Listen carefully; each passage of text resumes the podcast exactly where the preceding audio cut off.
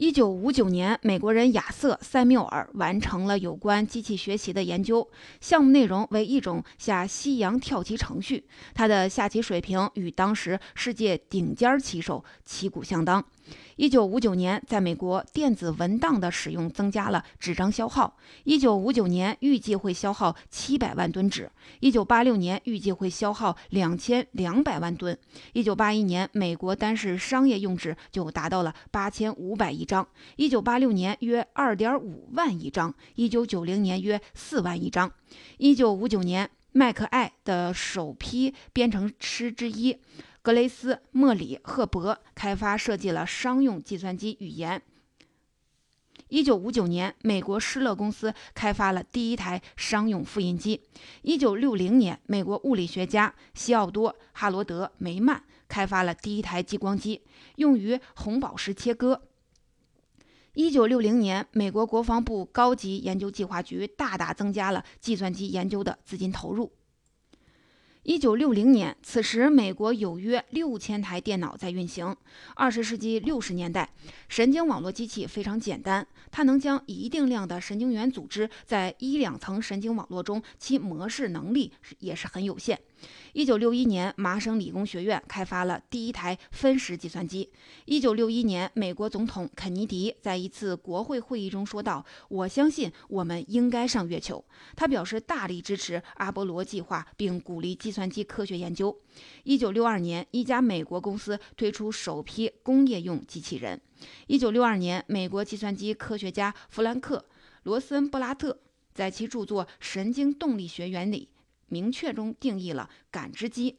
早在1959年的一次会议上，他首次提出了感知机的概念，认为这是神经网络处理的基本要素。1963年，麦卡锡在美国斯坦福大学创立了人工智能实验室。1963年，明斯基具有深远影响的著作《迈向人工智能》出版了。1963年，数码设备公司公布了首次研制成功的微型计算机 PDP-8。一九六四年，IBM 公司推出了三六零系列计算机，进一步确定了它在计算机行业的领先地位。一九六四年，美国达特茅斯学院资深职员托马斯·库尔茨和约翰·肯尼发明了 BASIC，初学者通用的符号指令码。一九六四年，美国人丹尼尔·博布罗完成了博士科研成果，一种能够。破解高中阶段代数词汇的自然语言程序。一九六四年，美国科学家戈登·摩尔于一九六四年预测集成电路的复杂度将逐年的成倍增加，这就是后来的摩尔定律。这一定律在之后的几十年中逐渐的被证实。一九六四年，加拿大人马歇尔·麦克卢汉在其著作《理解媒体》中预测电子媒体，尤其是电视，有潜力建立起一个全球村，其中信息充当了传播的媒介。一九六五年，美国人拉贾·雷迪在卡内基梅隆大学创立了机器人研究所，后来成为人工智能研究的核心基地。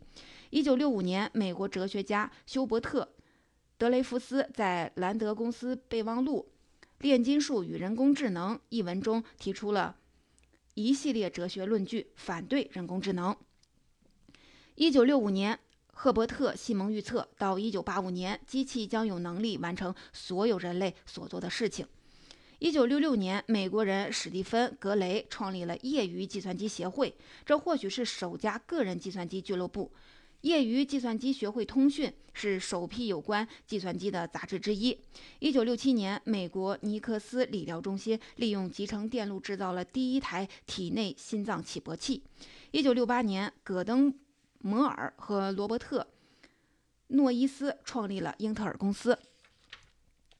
一九六八年，美国科幻作家亚瑟·克拉克和导演斯坦利。库布里克共同推出的电影《二零零一太空漫游》激发出了一种构思，能实现看、听、说、思的计算机。一九六九年，美国人工智能专家明斯基和西摩。佩伯特在其著作《感知器》中阐述了单层神经网络的局限性。他们认为，感知器无法确定神经线路是否完整连接。这本书的出版大大减少了各方在神经网络研究中的投资。一九七零年，按一九五八年美元价值的。和人均计算，美国人均生产总值为三千五百美元，是一个世纪之前总值的六倍之多。一九七零年，软盘出现，被用作计算机的数据存储工具。约一九七零年，美国施乐帕洛阿尔托也研究中心推出了第一台个人电脑。开创了位图、窗口、图标、鼠标指点设备使用的先河。一九七零年，美国人特里威诺格拉德完成了其里程碑式的论文，内容有关一种能展示儿童不同智能行为的自然语言系统。一九七一年，英特尔公司推出第一代微型处理器英特尔四零零四。一九七一年，首个便携式计算机问世，它能进行加减乘除的运算。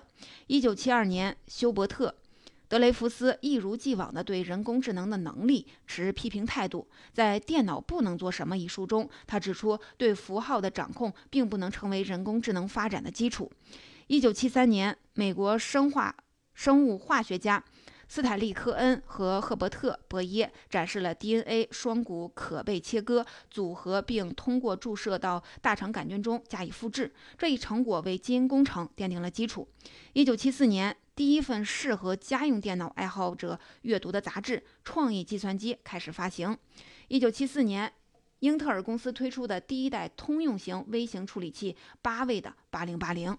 一九七五年，美国微型计算机销量超过了五千台。第一代个人电脑八八零零问世，有二百五十六字节的内存。一九七五年，第一份计算机畅销杂志 BYTE 发行。一九七五年，戈登·摩尔修正其部分观点，将集成电路中晶体管的集成速度由原来的每一年翻番变成了每两年翻番。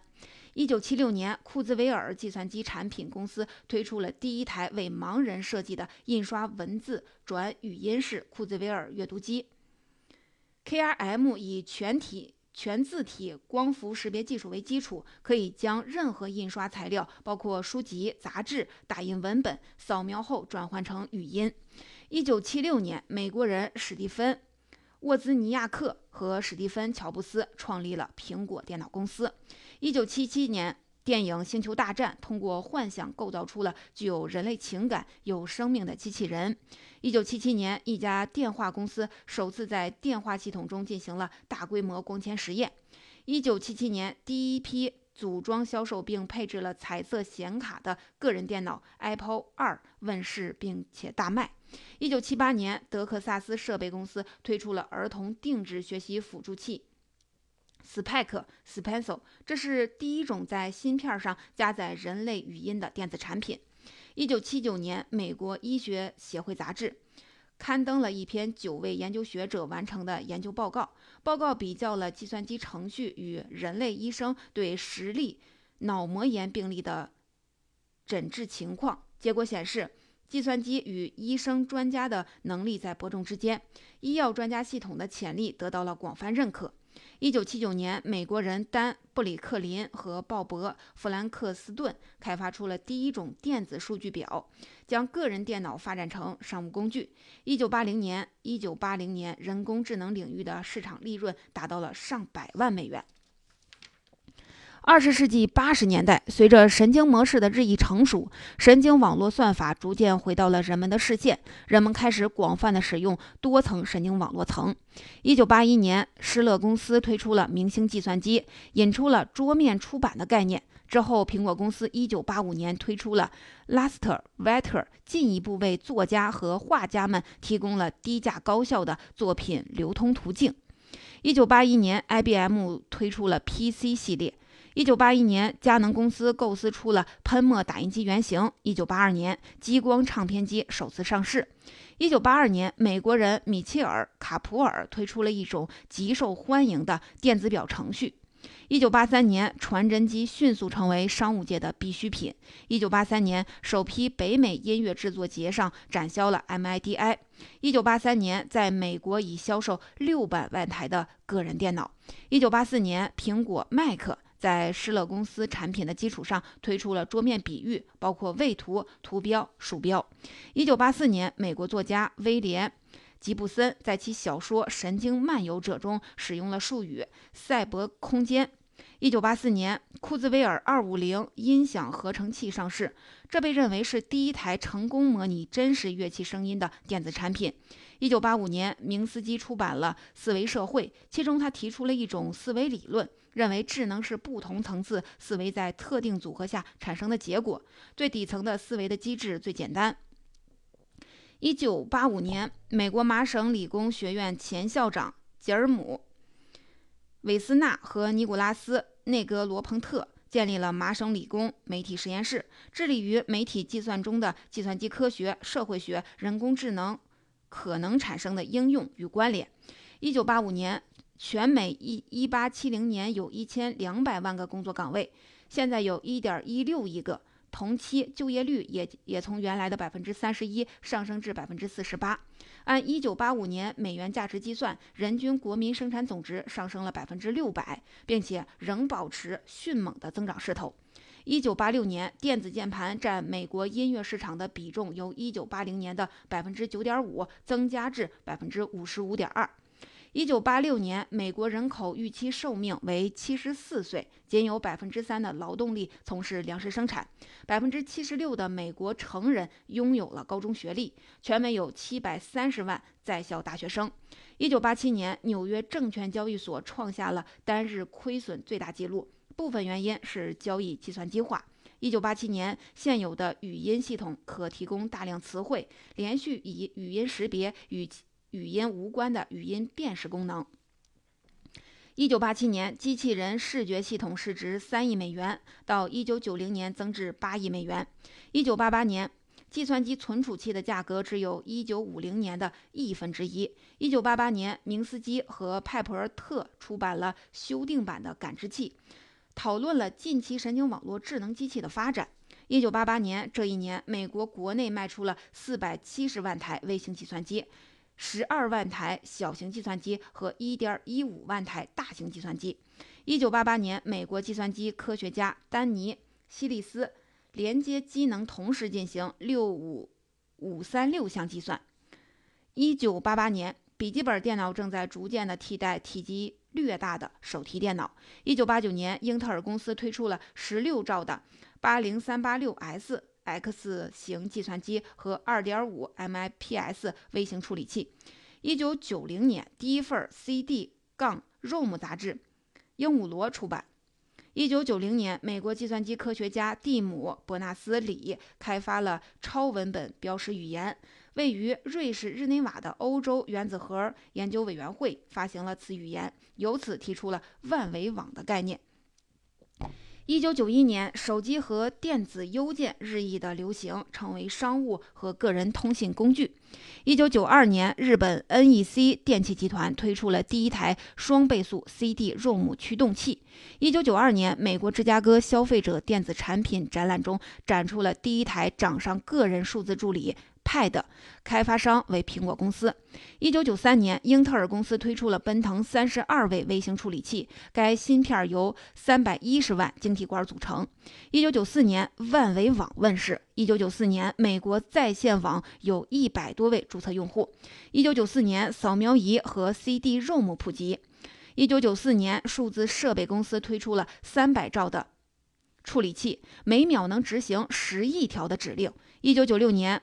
康柏计算机公司和日本 NEC 电器集团共同推出了装有 Windows CE 系统的掌上电脑。一九九六年，日本 NEC 电器集团为个人数字助手开发了 R 四一零一型处理器，包括了一个触摸形式的接口。一九九七年，深蓝计算机击败了世界国际象棋冠军加里卡斯帕罗夫。一九九七年。龙系统公司推出了第一代连续语音听写软件。一九九七年，商务公司中开始使用可视电话。一九九七年，工资支票现金机上开始使用脸部识别系统。一九九八年，语音听写产品公司前身为库兹韦尔应用智能公司推出了。一个软件，这是第一种能理解自然语言指令的连续语音识别程序。一九九八年，电话中进行的常规商务交易开始可以在人类顾客和自动系统间通过对话进行，如预测美国航空公司的机票。一九九八年，利用进化算法和神经网络进行决策和投资基金出现，如高级的投资技术公司。一九九八年，万维网普及，从中学生到地方的杂货铺都有自己的网址页面。一九九八年，具有人类长相、说话符合真实口型变化和面部变化的自动机器人开始在实验室中工作。它们能对人类使用者的口述和面部表情做出反应。他们的开发是为了未来产品和服务用户接口的应用，能充当人性化的研究和商务助手，并能进行交易。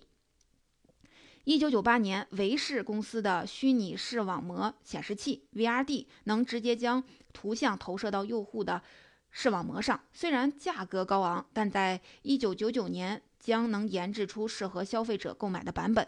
一九九八年，为了实现本地局域网络和个人电脑周边设备间的无线通信以及高速的宽带连接入网，蓝牙技术和无线通信技术正要运应运而生。两千零九年，一台一千美元的个人电脑每秒能进行十亿次的运算。备有高分辨率的个人电脑的大小和形状更多样化，由小到嵌入衣服和珠宝内的，大如一本薄书的。电缆在消失，各部件间的通信通过短距离无线技术实现了。高速的无线通信可连接入网，大多数文本都由连续的语音识别听写软件创建。语音用户接口也已经普及，大部分常规的商业交易、购买、旅游、预订在人类和虚拟人格间进行。通常情况下，虚拟人格有一个具有类似人人人类脸部的视觉界面。虽然传统的教室仍然普及存在，但智能课程的软件也成为了常用的教学方法。为视觉障碍者设计的便携式阅读机，为听觉障碍者设计的听力机，即语音转成文字机器，和为身体残障人人士设计的计算机矫正仪，使用使人产生了一种感觉：常见的身体残疾并不会给生活带来不便。翻译电话、语音与语音间的翻译被广泛的使用。